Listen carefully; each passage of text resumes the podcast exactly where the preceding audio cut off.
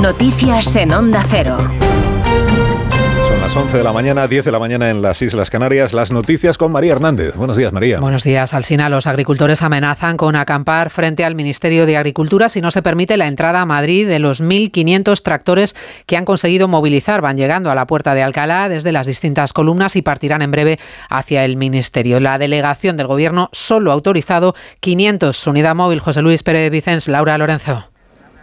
Dice la delegación del Gobierno que todo transcurre con normalidad, pero el coordinador nacional de Unión de Uniones, Luis Cortés, advierte que o entran los tractores o ellos no se mueven de aquí. Si no entran los tractores, por lo menos, lógicamente hay personas que se tienen que ir porque tienen que echar de comer al ganado, porque tienen familia, pero se va a quedar aquí muchísimos agricultores y muchísimos tractores a la espera de nuestros compañeros.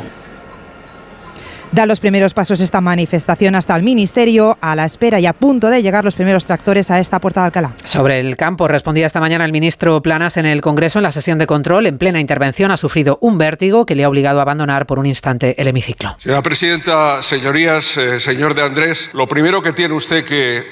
Perdón. Continuar. Pero no te preocupes, no te preocupes. He tenido un vértigo, simplemente, no pasa nada, no pasa nada. Seguro, señor ministro. Eh, señor señora, Pa- no se preocupe, presidenta, muchas gracias. Otro ministro, el de Interior, Grande Marlasca, protagonista parlamentario muy a su pesar por su gestión en la lucha contra el narcotráfico, reprobación en el Senado y hasta cuatro preguntas en el Senado, la oposición, en el Congreso. La oposición le acusa de no dar la cara y Marlasca reprocha que se intente sacar rédito político mintiendo. Cámara baja, Ismael Terriza. El juez Marlasca de antes sentiría vergüenza del ministro Marlasca de hoy. ¿Qué más tiene que pasar para que usted imita? Le ha dicho el primero de los tres portavoces del PP, Miguel Tellado. Señor Marlasca, es usted un muy mal ministro que ya no debería estar sentado ahí.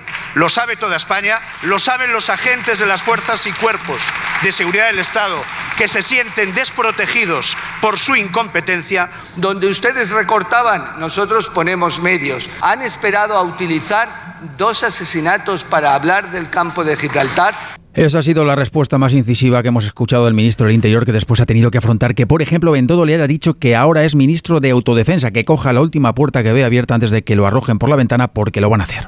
Y hay respuesta del presidente de Castilla-La Mancha, García Paje, a las críticas desde el Gobierno por su posición sobre la amnistía. La vicepresidenta, María Jesús Montero, le acusó de no saber cuál es la camiseta de su equipo y Paje replica hoy. La camiseta del PSOE no es una camisa de fuerzas. Es más, lucho porque Puigdemont no le termine de colocar una camisa de fuerza a todas las instituciones del Estado y a la política española. Por tanto, no es una camiseta de fuerzas, es una camisa de libertad. Llegamos así a las 11 y 3, las 10 y 3 en Canarias. Información ahora local